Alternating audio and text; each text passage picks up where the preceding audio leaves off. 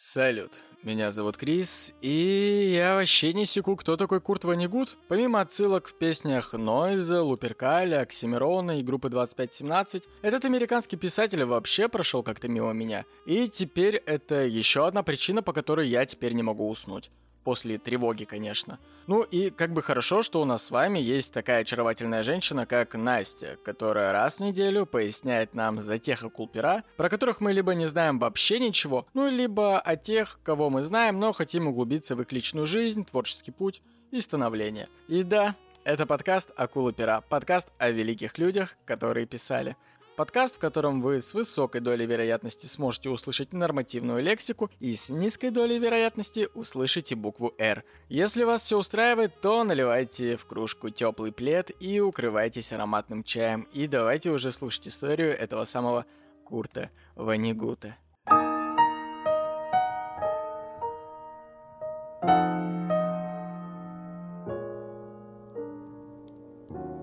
Привет! «Да кто этот ваш Курт Ванигут?» — сказал ты, и я подумала, что мы должны исправить этот пробел в твоих знаниях американской литературы. Потом мы, правда, выяснили, что ты знаком с его произведениями, но это заслуга скорее русского рэпа. А я давай тебя познакомлю с историей автора романа «Бойня номер пять» или «Крестовый поход детей». Курт Ванигут родился 11 ноября 1922 года по знаку зодиака Скорпион. Давно мечтала пошутить эту шутку прямо в подкасте. Нет, про знак зодиака я, конечно, шучу, но согласись, сама цифра красивая. 11, 11, 19, 22. И, к слову, 11 день 11 месяца в США считается Днем ветеранов, поскольку именно в этот день, в 1918 году, закончилась Первая мировая война. Писатель с большим трепетом относился к дате своего рождения. Его родиной стал американский город Индианаполис, и отец мальчика Курт Ванигут-старший – был соучредителем строительной компании, а мать Эдит Либер, дочка миллионера, у них была своя пивоварня. Ванигуты воспитывали троих детей. У Курта были брат и сестра, Бернард и Алиса. До трех лет Курт был левшой, Однако, как это часто бывает, его родители такие, левша это хуево, надо его переучить. Но сам он об этом узнал только к 50 годам, заметил, что орудует топором левой рукой лучше, чем правой. И вот тогда от брата он узнал, что его на самом деле в детстве переучили. Звучит все, конечно, неплохо, но там дальше начался сложный период в жизни. На самом деле, знаешь, я чем больше погружаюсь в истории людей, тем отчетливее понимаю, что простых времен на самом-то деле и не было. Великая депрессия, сухой закон, биржа по пизде пошла. В общем, финансовое положение отца Курта пошатнулось, и ему пришлось несколько лет сидеть без работы – Мать такая, так, стопе, сейчас все будет, сейчас сколотим новое состояние, я стану писать для глянцевых журналов, и она пошла на вечерние литературные курсы, и она не просто там, знаешь, читала журналы, она прям изучала их, как вот, как вот игроки скачки изучают. Но в это же самое время параллельно со всем этим у нее началась э, депрессия и некоторые другие психические отклонения проявляться – она достаточно крепко подсела на рецептурные препараты и на алкоголь. По настоянию отца, окончив обучение в школе, Ванигут поступил в Корнельский университет на химический факультет. Его брат в 1939 году получил степень по химии в Массачусетском технологическом институте, и папань такой, так, два сына химика это что, получается на одного больше, чем один сын химик? Может, мед варить будут? Ну, я хз, почему именно химия, причем обоих детей. Но сам Курт химию вертел на хую, и уже в то время его внимание всецело занимала литература. Первые шаги в творческом направлении он сделал, работая в студенческой газете, но отец считал это увлечение бессмысленной хуетой. Ну и несложно догадаться, что Ванигут не окончил университет. Проведя в учебном заведении три года, он в большей степени реализовался как редактор и обозреватель. И начало Второй мировой войны побудило парня вступить в армию. Он перевелся в университет Карнеги, а затем Теннесси, где обучался машиностроению. После вступления США во Вторую мировую войну Ванигут записался в армию добровольцем.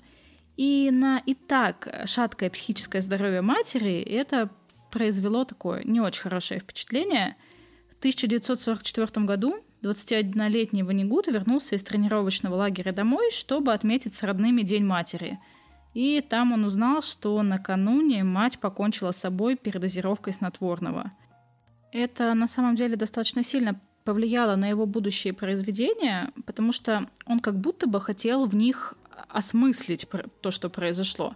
Например, смотри, а, есть книга у него, которая называется «Малый не промах», и там, например, случайная жертва Руди Вальца, героя, это протагонист романа, погибает не когда-нибудь, а в День матери, и вместе с ней умирает плод. Неродившийся младенец — это символ детства самого Ванигута, которое кончилось ровно в тот момент, когда у него умерла мать. А еще чуть-чуть пораньше у него был э, роман «Завтрак для чемпионов», и там вроде бы, знаешь, такой обычный диалог, но поразительно откровенный, в котором автор, выступающий одновременно героем, признается, что он боится, что когда-нибудь тоже покончит с собой. В общем, автобиографичность вообще очень важная черта прозы Ванигута, а протагонисты в его романах часто становятся э, выразителем взглядов писателя на какие-то важные вещи, там типа семьи, политики или истории. 19 декабря 1944 год Ванигут, будучи рядовым 423-го пехотного полка 106-й пехотной дивизии, попал в плен во время Орденской контрнаступательной операции немецких войск. Вначале военнопленный Ванигут был э, перевезен под Берлин, откуда его направили в трудовой лагерь в Дрездене. Ежедневный рацион составлял 250 э, грамм черного хлеба и пинту картофельного супа – Ванигут был назначен старостой группы военнопленных, поскольку немного говорил по-немецки. После того, как он сказал охранникам, что с ними сделает, когда придут русские, его, естественно, отпиздили и лишили статуса старосты. Каждую ночь в Дрездене писатель проводил в скотобойне номер пять, в которой запирали военнопленных. Мы жили на скотобойне и каждое утро работали на фабрике по производству солодового сиропа.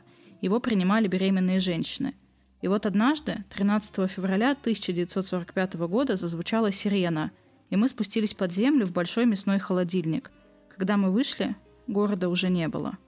С 13 по 15 февраля 1945 года военно-воздушные силы Великобритании и США провели серию бомбардировок Дрездена. В результате около половины городской инфраструктуры и жилых домов было разрушено.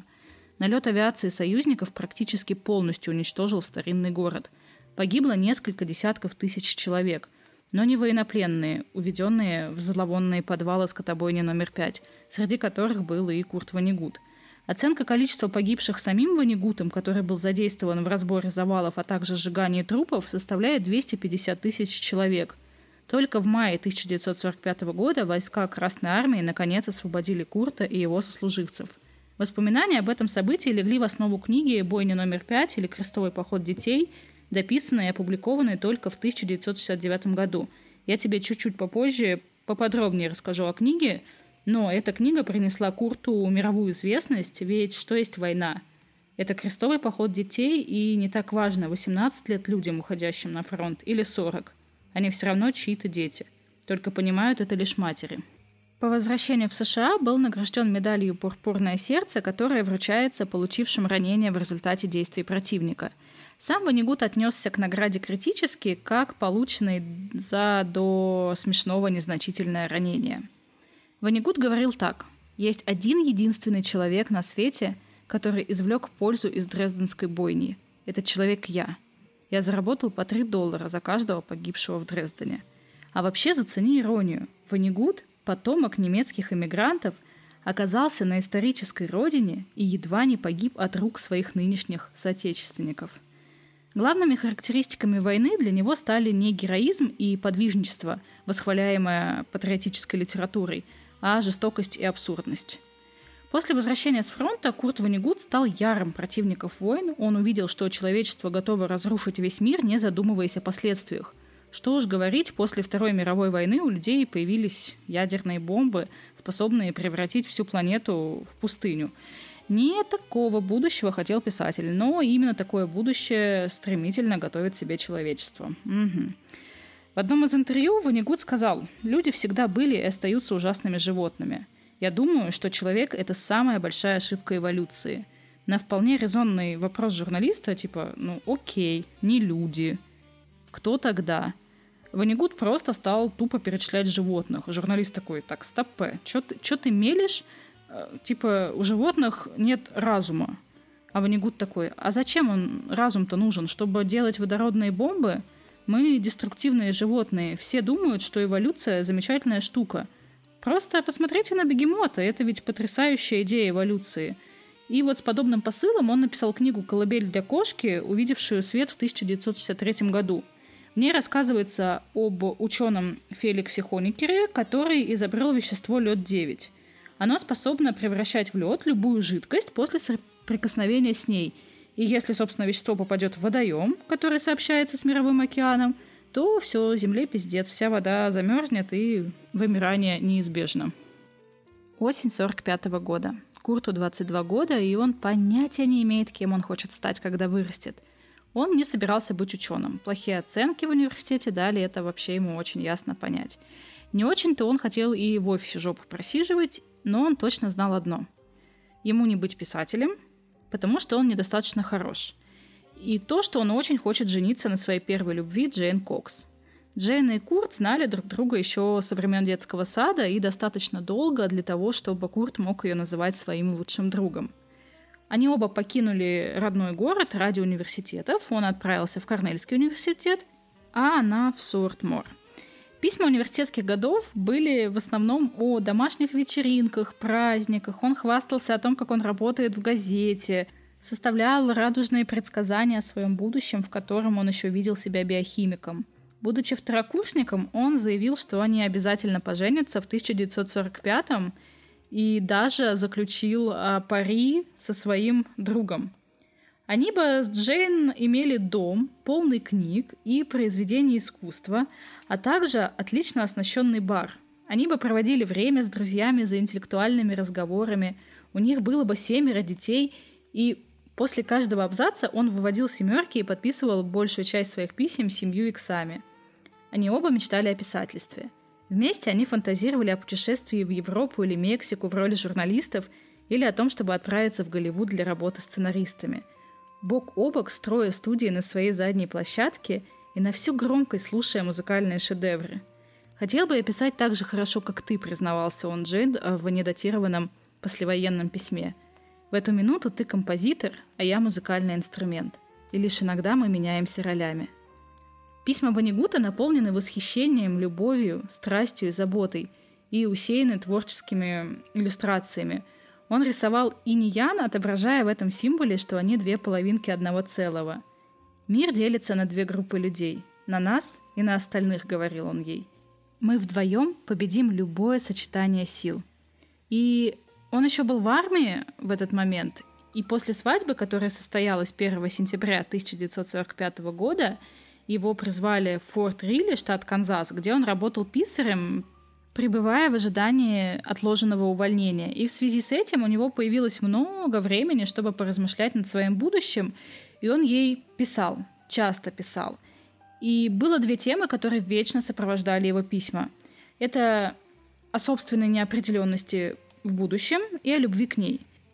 В копии первых писем находится в библиотеке Индианского университета, но еще большее количество находится в личном владении семьи Ванигуд – Джейн Ванигуд была семейным архивариусом, но ее письма по какой-то причине не сохранились, в отличие от писем мужа.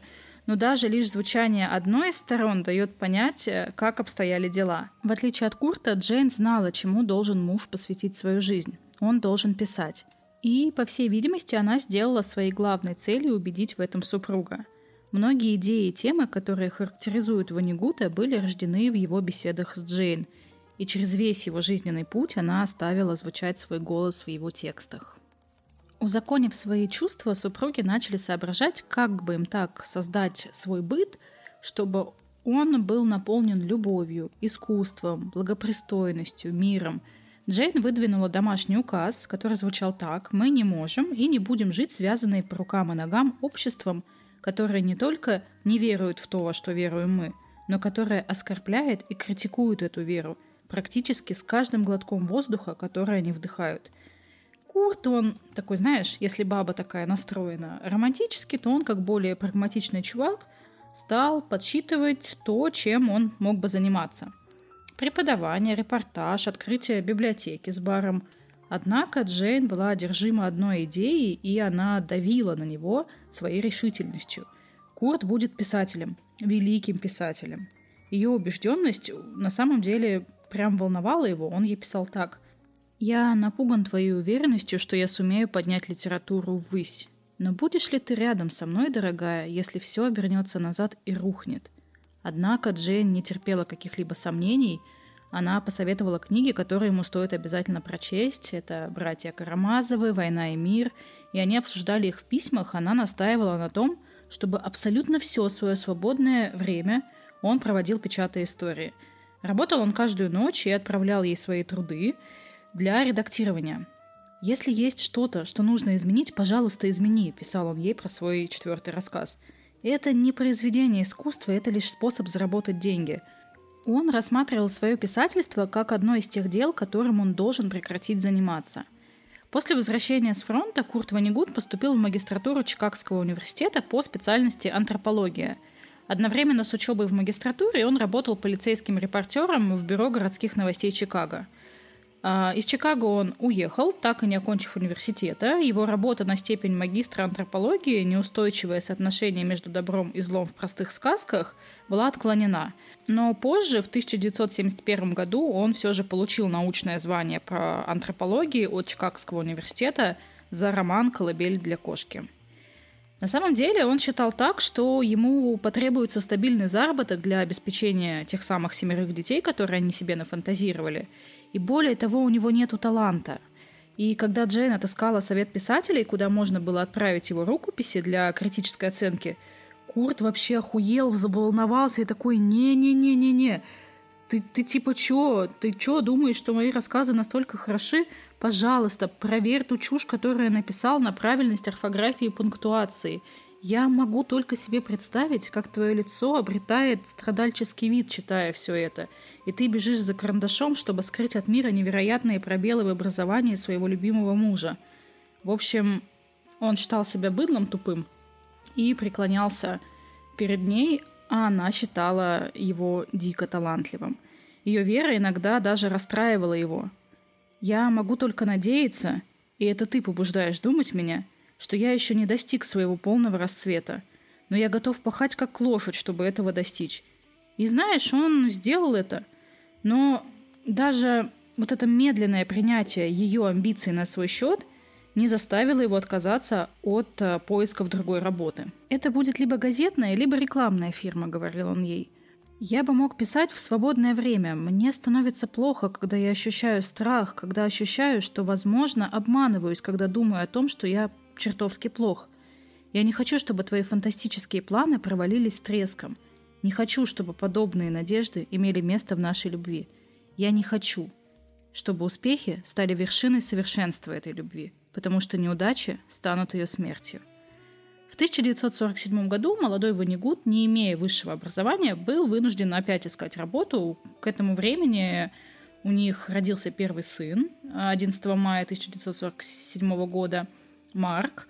И с помощью брата, работавшего в General Electric, Курт устроился в ту же компанию в отдел связи с общественностью. В его обязанности входило написание статей о новых открытиях лабораторий компании.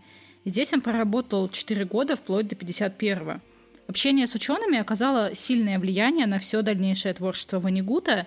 Занимаясь своей рутинной работой, по ночам он писал небольшие рассказы. После нескольких отказов э, все же один еженедельник принял его две работы, заплатив 750 и 950 долларов соответственно.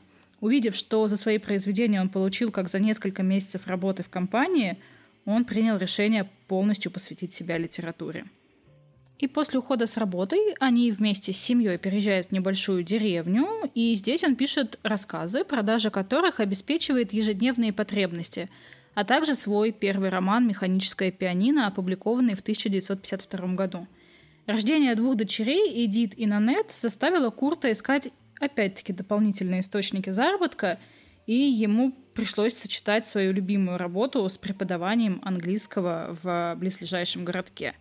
Также он писал рекламные статьи и продавал тачки – Вообще, они, конечно, с женой были милашки, и у них даже существовал брачный договор. Сейчас я тебе его зачитаю. А, договор был, когда она была беременной. Курт Ванигут-младший, собственной персоной, настоящим клянусь, что буду верен обязательствам, перечисленным ниже.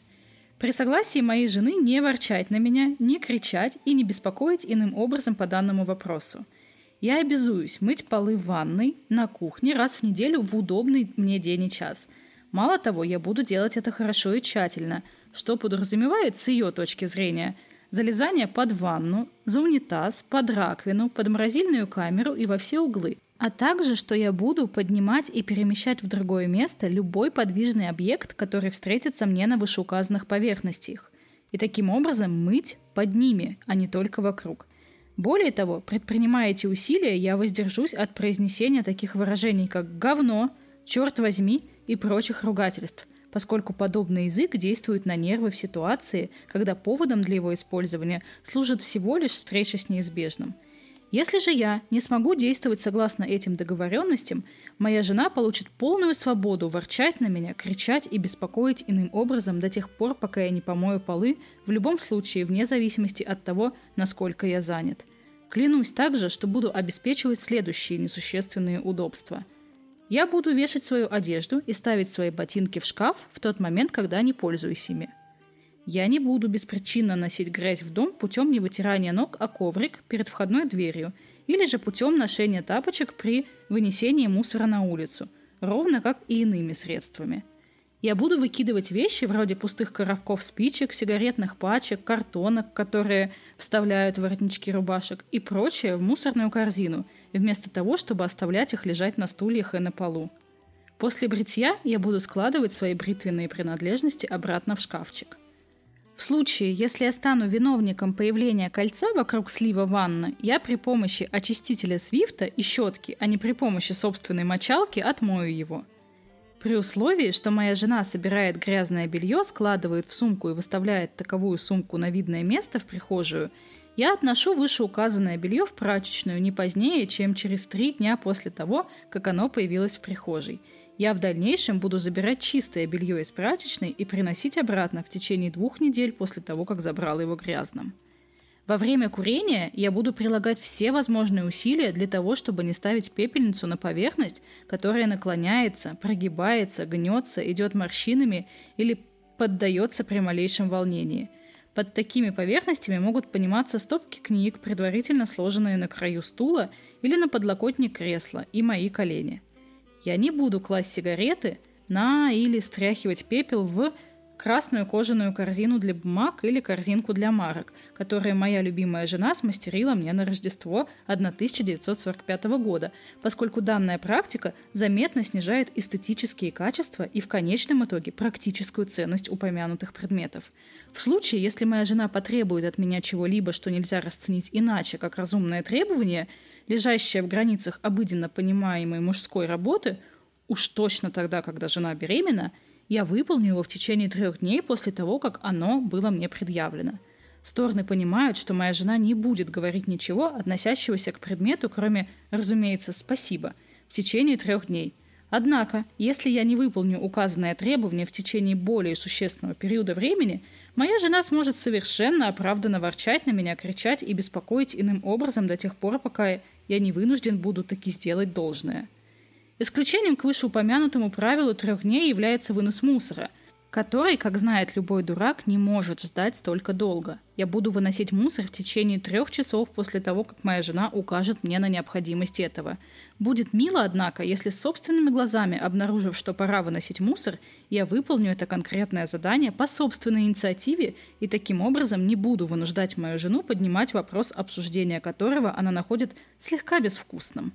Стороны понимают, что в случае, если я найду свои обязательства неразумными или слишком ограничивающими мою свободу, я сделаю попытки изменить их при помощи разумных встречных предложений, которые будут предъявлены в конституционном порядке и обговорены в рамках приличий, вместо того, чтобы беззаконно прекратить исполнение своих обязательств простым взрывом брани или чем-то в таком роде, впоследствии упорно пренебрегая ими. Условия данного контракта считаются обязательными до того времени, после рождения нашего ребенка, когда моя жена вновь обретет свои способности в полном объеме и сможет проявлять больше рвения, чем ей рекомендовано в настоящее время. Ну, милашки же, ну скажи же, что милашки.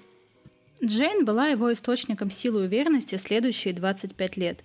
Многие идеи и образы, которые он познал, были результатом их разговоров. «Ты задаешь мне вопросы, на которые мне нравится отвечать», — говорил он ей.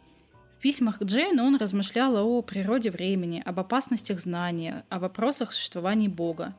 Тот, кто создаст настоящего Бога или подарит миру его учения, будет самым великим человеком, который когда-либо жил на этом свете. Библия, написанная в психиатрической больнице, скорее всего, будет ответом на все. И знаешь, смертью их любви стали не провалы Курта, как он говорил, а его успехи, по крайней мере, так показывает хронология – его отъезд в середине 60-х годов для преподавательской практики в университет Айовы, где он, собственно, завершил бойню номер пять, было началом конца их брака. Не было спасением и то, что они вместе пережили достаточно большое горе и столкнулись с финансовыми и организационными трудностями. Сначала умер отец Курта. Спустя год муж сестры Курта Ванигута Джим Адамс – как-то утром в середине сентября сел на поезд э, до работы после того, как он покинул станцию. У водителя поезда возникло подозрение на сердечный приступ, и поезд сорвался с моста в залив. Двигатели и два передних вагона погрузились в воду, и 48 человек, в том числе и Адамс, утонули в заливе. А на следующий день Ванигут э, поехал к своей сестре, она болела раком, и рассказал ей об этом, и она умерла в ту же ночь. Курт с Джейн усыновили их э, сыновей, и, собственно, вот у них стало шестеро детей. После публикации романа «Бойня номер пять» в 1969 году Курт навсегда ушел от Джейн. Давай я тебе чуть подробнее расскажу о культовой книге Ванигута. Я не буду тебе сильно пересказывать сюжет, чтобы ты все-таки собрался и сам почитал эту книгу. Я тебе просто расскажу какие-то такие, знаешь, основные направления – Бойня номер пять рождалась долго и в муках, но стала великим романом. И объяснить, в чем заключается ее величие, на самом деле не так уж и просто. Это смесь из военных воспоминаний, фантастики, каких-то шуток, описания быта. И, пожалуй, все это очень пронзительно и человечно. И глубина сострадания, которое автор готов проявить к хорошим и к плохим – сильным и слабым, союзникам и к врагам делают ее такой вот очаровательной. Вот знаешь, насколько роман автобиографичный и реалистичный, настолько же он шизофренический, я не знаю, как еще сказать. Главный герой, Билли Пилигрим, постоянно совершает скачки во времени в разные периоды своей жизни, от детства до участия во Второй мировой войне – вот он вроде наблюдает за бомбардировкой Дрездена, а вот уже тусуется с инопланетянами на планете Трельфмадор. И обстоятельства жизни Билли Пилигрима во многим отражают моменты биографии самого Курта Ванигута. Ну, главным тут, собственно, является призыв его как американского гражданина в действующую армию во время Второй мировой войны. Но некоторые говорят, что образ Билли Пилигрима был основан и на сослуживце Ванигута. Короче, на мой взгляд, это такой немного образ собирательный. Билли оказался отключен от времени, а затем он утверждает, что его похитили инопланетяне, которые рассказывают ему, как они видят все в четвертом измерении.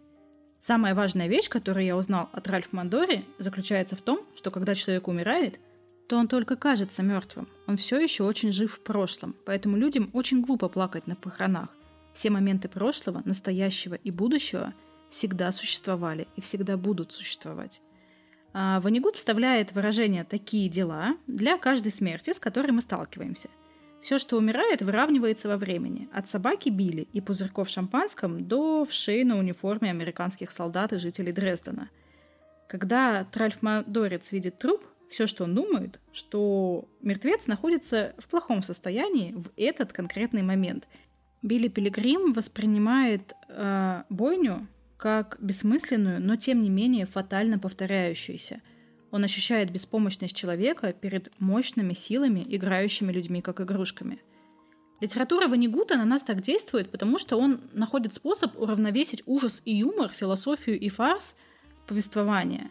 И в Германии, например, Билли оказывается одетым а, в рваную женскую куртку и серебряные ботинки, которые он спиздил у британских военнопленных после спектакля «Золушка». И когда Билли смотрит военный фильм задом наперед, Ванигут пишет о том, как бомбы были втянуты обратно в животы самолетов, Трупы возвращались к жизни, а экипажи благополучно возвращались на базу. Темп и простота рассказа – вот что делает его трогательным. Билли Пилигрим – это герой-проповедник. Он а, пытается донести до людей свое видение войны как бойни. Убитый во время выступления, он воскресает в одном из моментов и появляется в своей новой жизни. Это герой с детским сознанием, потому что только детские неразумные люди, как считает Ванигуд, могут быть заняты войной. Под заголовок романа «Крестовый поход детей» должен быть по замыслу автора как бы напомнить читателю о реальном событии, когда под видом похода в Палестину были собраны дети Франции и Германии для того, чтобы их продали в рабство. Крестовый поход Билли Пилигрима против бойни, в то время как его сын становится героем войны во Вьетнаме, роднит его с Дон Кихотом. И вот если ты сейчас такой сидишь и думаешь о том, что, блядь, что она несет, я нихуя вообще не понял, блядь, какие инопланетяне, какая Золушка, что, блядь, происходит, Дон Кихот, что... Все правильно, так и должно быть.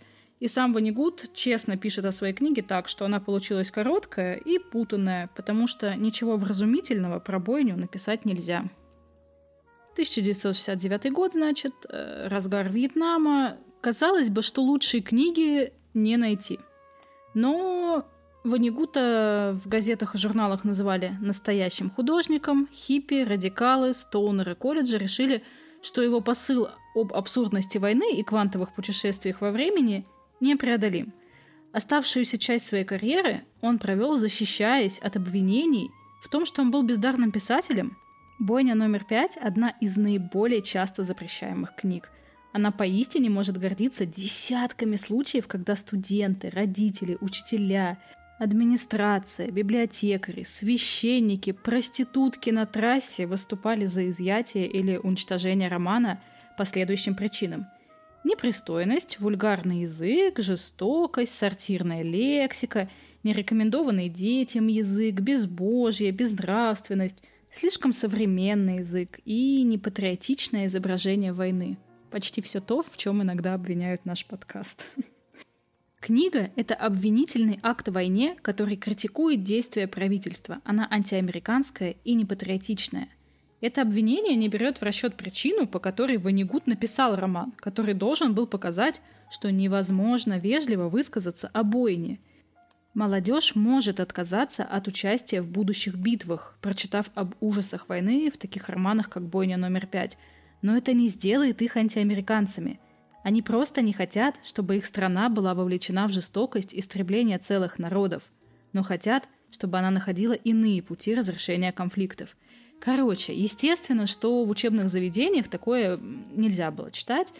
И был один единственный учитель, Брюс Севери, в школе Дрейка Северной Дакоты, который в 1973 году использовал бойню номер пять на занятиях в школе как пример живой современной книги – и он предоставил книгу для рассмотрения директору, но, не получив ответа, решил действовать самостоятельно и изучал ее на уроках. Возражения студентов против неподходящего языка привели к тому, что на школьном совете книгу назвали «Орудием дьявола», и школьный совет постановил, что книга должна быть сожжена. Несмотря на то, что ни один из членов этого совета ее, блядь, даже не читал. И препод узнал, что его контракт не будет возобновлен, и заявил – Несколько слов на три буквы в книге – невелика важность. Учащиеся слышали их и раньше. Ничему новому они не научились. Я всегда полагал, что задача школы – подготовить этих ребят к жизни в большом плохом мире. Кажется, я ошибся. И он с помощью Американского Союза за гражданские свободы подал иск на школьный совет, чтобы не доводить дело до суда, было достигнуто следующее соглашение. Бойня номер пять может быть использована учителями средней школы Дрейка – на уроках английского языка в 11 и 12 классах. И лекция не может быть устно или письменно названа неудовлетворительной. И третье. Преподу выплачивается компенсация в 5000 долларов. Немало и других эпизодов имело место вокруг бойни номер 5 в 70-е, 80-е и даже, сука, 90-е годы. Есть, значит, исследования, запрещенные книги с 387 года до нашей эры по 1987 год нашей эры – Неизвестный городской школьный совет из Айовы приказал в 1973 году сжечь 32 экземпляра книги из-за непристойного языка произведения. Учителю, включившему книгу в программу, грозили увольнением. В Магбе, это штат Южная Каролина, учитель, обращавшийся к этому тексту, был арестован и обвинен в использовании непристойных материалов. А еще в 1982 году в Флориде наблюдательный комитет проголосовал за запрещение книги, сославшись на откровенные сексуальные сцены, насилие и непристойную лексику. И вот таких вот случаев запретов можно перечислять сидеть целый гребаный день. Запрещали все. Курт Ванигут считал себя гуманистом и социалистом, последовательной идеи Юджина Депса, одного из организаторов Социалистической партии США. «Я до сих пор очень интересуюсь Марксом», — заявлял писатель. Коммунизм в России – провалившийся эксперимент. Ну что, царизм был лучше? Капитализм тоже был идеалистическим и стремился к построению утопии. Но потом несколько плохих парней прибрали к рукам все деньги, и капитализм больше не работает. Быть гуманистом означает, что ты стараешься вести себя благородно и честно, не ожидая за это ни наград, ни наказаний в следующей жизни, считал Ванигут.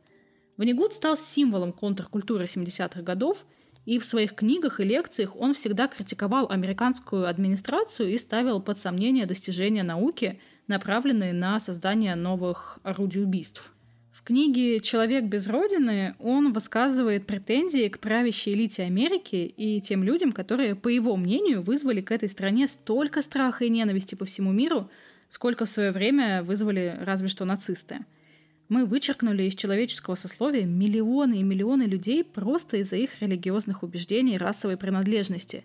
Мы их убиваем и подвергаем пыткам, бросаем в тюрьмы столько, сколько хотим. Что касается Джорджа Буша и его окружения, Ванигут их всех считал психопатами, дефектными от природы существами, у которых нет совести. Единственная разница между Бушем и Гитлером в том, что Гитлера действительно выбрали – и власть разлагает, а абсолютная власть разлагает абсолютно. Человеческие существа — это шимпанзе, напивающиеся властью до сумасшествия. Сказав, что правители — это шимпанзе, пьяные от власти, я рискую полностью уничтожить мораль наших солдат, воюющих и умирающих на Ближнем Востоке. Их мораль, как и многие из тех тел, что уже разлетелись в дребезги, с ними обращаются так же, как богатый ребенок обращается с игрушками, полученными в подарок на Рождество. Могу я сказать вам правду? То есть настоящую правду, а не как в теленовостях. Мы все находимся в наркотической зависимости. От жидкого топлива стоим на грани синдрома лишения. Померкнет свет, наступит холод, опустошение. И подобно другим наркозависимым, у которых вот-вот должна начаться ломка, наши правители совершают самые страшные преступления ради получения того небольшого количества наркотика, на котором они все сидят – Люди станут счастливее не тогда, когда найдут лекарство от рака или высадятся на Марс, или искоренят расизм, а тогда, когда найдут способ снова зажить в первобытных сообществах. Такова моя утопия. Вот что я вам скажу. Мы пришли в этот мир, чтобы наслаждаться ничего не деланием. Не слушайте никого, кто будет уверять, что наше предназначение в другом. Его следующий роман «Завтрак для чемпионов» получил ну, неопределенную реакцию критиков. Зато Ванигут тут дебютировал как художник-график – это были рисунки фломастером, которые проиллюстрировали роман необычным дополнением к смыслу текста. Позже Ванигут создавал иллюстрации ко многим своим произведениям. С 1993 года писатель сотрудничал с художником Джо Петра, совместно с которым создавал свои графические работы. Выставки работ Ванигута проходили при жизни писателя по всей Америке. И вот, значит, и роман такие себе отзывы собрал, и брак у него кончился, и депрессию он по этому поводу испытывает. И следующим он создает роман «Балаган» или «Конец одиночеству». История брата и сестры, которые неуклюжи и безграмотны по отдельности, но гениальны, когда соприкасаются. И в автобиографическом предисловии он заявляет, что его сестра Алиса была человеком, которому он всегда писал. Она была секретом творческой целостности, которую я достиг. Она была секретом моей техники – Однако вскоре он не мог уже ощущать ее присутствие. Бесспорно, Алиса занимала его мысли, но также он писал о Джейн. Одно своеобразное свойство наших отношений, писал он о Джейн в 1943 году, это то, что ты единственный человек, которому мне нравится писать. Неважно, какой будет объем того, что я напишу, оно всегда будет написано с мыслью о тебе. Самому ему книга тоже не особо нравилась, критики ее встретили прохладно, но именно в «Балагане» наиболее полно отразилось э, чувство одиночества, которое испытывал Ванигут, лишившись практически всей своей семьи. У него, конечно, оставался еще брат Бернард, но тот был ученым, большую часть времени отдавал исследованиям, в общем, не сильно они были дружны. И до конца жизни Ванигут будет одержим идеей расширенных семей. Это те, в которых э, сводные братья, внучатые племянники, в общем, вся эта седьмая вода на киселе поддерживает крепкие и стабильные отношения друг с другом. Он предполагал, что вот именно таким образом и удастся справиться с разобщенностью, которой он считал одной из главных проблем американцев, э, наряду с любовью к оружию и склонность выбирать президентов-мудаков. Но, как говорится, плохой выбор тоже выбор. Ванигут очень много курил, он пытался пару раз бросить, но один раз э, потолстел больше, чем на 100 килограмм, а другой раз просто не мог писать. И он говорил о том, что собирался судиться с производителем сигарет, потому что он курит с 12 лет, а ему сейчас 83, и эти лживые негодяи давно обещают меня убить, о чем сообщают прямо на упаковке, но я до сих пор жив. Второй роман «Сирена Титана» 1959 года показал, как Курт превращает научную фантастику в нечто самодовольное и подрывное.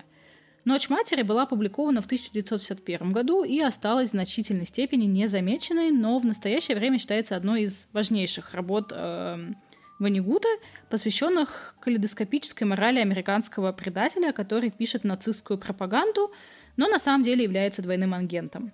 «Колыбель для кошки» вышла в 1963 году, и «Дай вам бог здоровья, мистер Роузетер» в 1965 году. «Колыбель для кошки» объединяет в себе две повторяющиеся темы – неизбежность апокалипсиса и важность принадлежности к семье или сообществу, пусть и несовершенному. Роузетер показывает богатого светского жителя, который решает распрощаться со всем наследством. Речь идет о доброте, подобной Иисусу Христу, по отношению к незнакомцам – а также о странности доброты, как будто добро внезапно стало аморальным в Америке. Период с 1965 по 1967 годы писатель сотрудничал с университетом в Айове, в результате чего на свет появился сборник коротких рассказов под названием «Добро пожаловать в обезьянник». Ванигуд попробовал себя в качестве драматурга, создав пьесу с днем рождения Ванда Джун. Произведение поставили на сцене Нью-Йоркского театра – а в 1971 году режиссер Марк Робсон снял по его мотивам киноленту. Он, кстати, и сам снимался в кино. Он сыграл эпизодическую роль в комедии «Снова в школу». А, там главный герой нанимает Ванигута для написания реферата на тему творчества писателя. И позже преподаватель возвращает работу со словами, что автор совершенно не разбирается в творчестве Курта Ванигута. Тот самый случай, когда училка по знает лучше, что же хотел сказать автор. Он, кстати, Ванигут, однажды дал всем своим произведениям оценки. Так, например, «Бойня номер пять» или «Крестовый поход детей» получили, и «Колыбель для кошки» получили 5 с плюсом, а пьеса «С днем рождения Ванда Джун» получила двойку. Ни одно из произведений писателя по его шкале не получило единицы, но э, Ванигуд сделал примечание, что он не оценивал произведения по сравнению с произведениями других авторов, а только между собой – и хотя бойня номер пять сделала его известным, продаваемым автором, Ванигуд боролся в этот момент с депрессией, которая была в самом разгаре. После развода в 1971 году он жил один в Нью-Йорке и испытывал трудности в написании своих произведений. Его сын заболел психическим расстройством, и он был вынужден отдать его в дурку, он думал, что Марк никогда в себя не придет, но Марк выздоровел, стал детским врачом и написал о своей болезни и об отце несколько книг.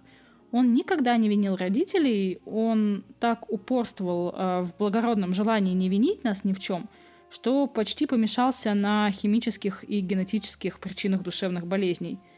И хотя Ванигуд женился в 1979 году второй раз, они вместе с женой удочерили девочку, вот наконец-то у него стало семь детей – его депрессивное состояние только ухудшалось, и в 1984 году он попытался покончить с собой, приняв огромное количество снотворного и алкоголя. Он потом об этом напишет в сборнике эссе 91 года «Судьбы хуже смерти», ну а потом всю оставшуюся жизнь будет тупо кекать над этим событием. Интересное отношение было у Ванигута к писателям. Он делил их на боксеров и каратистов – Писатели-боксеры находят удивительным, что люди бывают смешными, грустными или какими-нибудь еще. И об этом и рассказывают, не задумываясь, почему или по какой причине люди вообще живут. А каратисты творят одно предложение за другим, продираясь через воображаемые двери и заборы, прорезая себе путь через заросли колючей проволоки под шквальным огнем. И все это только для того, чтобы найти ответ на эти вечные вопросы. Чё, черт побери, нам вообще делать? Что происходит в этом мире? Ванигут, кстати, кое-чем обязан Довлатову – в соло на Ундервуде Довлатова приводится его диалог с писательницей Верой Пановой, у которой он был литературным секретарем. Довлатов говорит, что лучший русский язык у Риты Райт Ковалевой, которая переводила Ванигута. И дальше он пишет, что когда писатель э, Гор Видл был в Москве и слышал восторги по поводу романов Ванигута, он якобы сказал, что Курт Ванигут страшно проигрывает в оригинале, Ванигут не терял чувство юмора до самой смерти. В последние годы он часто сетовал на трудности старческой жизни, однако, рассуждая о том, как он хотел бы встретить свою смерть, он заявил, что предпочел бы врезаться на самолете в верхушку горы Килиманджаро. О смерти он говорил и писал давно, много, и все его творчество так или иначе связано с финалом жизненного пути. Смерть — это всем интересно, объяснял он. В последние годы Ванигут неоднократно проговаривался, что очень устал – его последний роман «Время потрясения» вышел в 1997 году, а в начале 2000-х он сообщил, что пишет книгу под названием «Если бы Бог был жив». Но не окончил ее, и в одном из последних интервью в августе 2006 года он сказал «Я сдался, и я не допишу. В армии меня держали потому, что я умел печатать, и я печатал для других. Увольнение и прочее. А сам думал, я сделал все, что должен был. Пожалуйста, отпустите меня домой. Так же я чувствую сейчас. Я написал много книг. Я сделал все, что мог. Можно мне пойти домой? В одном из интервью он признался, что застрелиться ему мешает только плохой пример, который он подаст своим семерым отпрыскам. В 2000 году писатель уже находился на грани смерти. Тогда в его квартире возник пожар, и Ванигут, мирно проводивший время перед телевизором, смотревший футбол, лично кинулся спасать свои материалы – и надышавшись дымом, он потерял сознание, и его, собственно, спасли пожарные, и он оказался в больнице. Буквально за год до своей смерти он все время удивлялся, что живет что-то уже дохуя, несмотря на то, что всю жизнь имел вредную привычку курить. Он тогда обратился в газету к своим англоязычным читателям с завещанием. Какими бы коррумпированными, алочными и бессердечными не становились наши правительства, наш большой бизнес, наши СМИ, наши религиозные и благотворительные организации – Музыка никогда не утратит очарования. Если когда-нибудь я все же умру, не дай бог, конечно, прошу написать на моей могиле такую эпитафию. Для него необходимым и достаточным доказательством существования Бога была музыка. Отношение с религией у него, кстати, тоже было, знаешь, такое своеобразное. Он считал Иисуса обычным чуваком и любил придумывать свои собственные религии. И за всю жизнь он перенес множество потрясений, которые любого могли бы сломить, но не Курта – «Смех и слезы – это одно и то же, физиологически», – сказал Курт Ванигут. «Я предпочитаю смеяться, а не плакать, потому что потом придется меньше убираться. Всегда с юмором. Ванигут не мог не пошутить, не оставив трагедии на следующем шаге. Он не мог упустить такую возможность донести свои самые глубокие высказывания до слушателей с долей едкого юмора. И для него это все было вполне себе реальностью. Он говорил так, «Я все время смеюсь над неправильными вещами. Это мой ответ на горе». И когда люди говорят «будь серьезным», я говорю «я серьезен». Знаешь, как он умер? Это, это вообще на самом деле прям шутка судьбы. У его сестры было достаточно специфическое чувство юмора. Она ржала как чайка, когда кто-нибудь падал.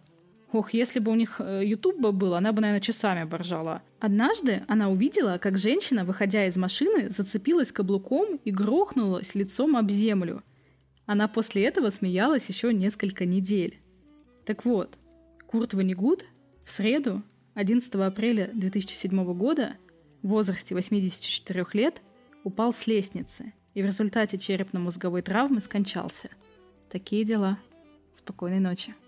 Крутая, ну, крутая история же. У меня почти все время улыбка с лица не сползала. Особенно, особенно на моменте договора Курта с женой. Ну, ну, милота же. Но даже Курт со своей бывшей женой не такие милые, как те из вас, которые переходят общаться после подкаста в Настин телеграм-канал. Боже, вот, вот сидишь иногда и думаешь порой, как бы на самом деле тоскливее проходили недели без ваших забавных комментариев и обсуждений. Только вроде приуныл, а там курлык, и кто-нибудь что-нибудь прикольное напишет, и не так грустно уже живется. Ну и, разумеется, куда менее грустно живется после ваших чаевых, оставленных подкасту и комментариев к этим чаевым. Это вообще просто какой-то отдельный вид искусства, когда каждый из вас придумывает какие-нибудь прикольные, неповторимые подписи к своим чаевым, на которые, собственно, живет подкаст и которые не дают умереть Насте с голоду. Ну и если вам понравился этот выпуск, настолько, что сердце разрывается, как хочется кинуть в Настю 30 рублей на банку майонеза, то кинуть их можно в сервисе чаевых по ссылке в описании.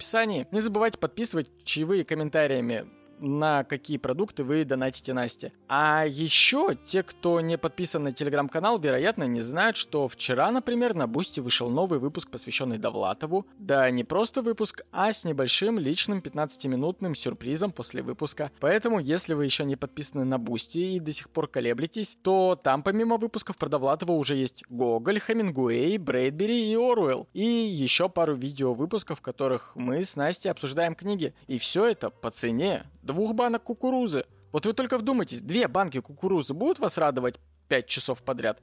А потом еще по два выпуска в месяц. Это же, ну, очевидно. Ссылка на Boosty, на телеграм-канал и на все на свете будет в описании. Ну и разумеется, услышимся. Мой поход крестовый детский, как у Курта Воннегута. А по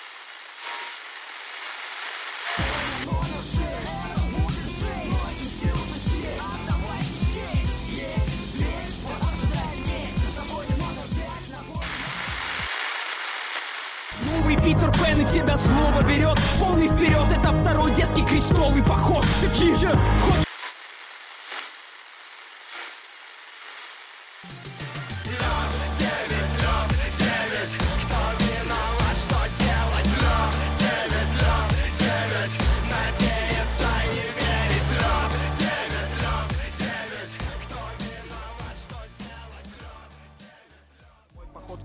детский, как у Курта Ванигута А покуда открывая окна, я вдохну вечерний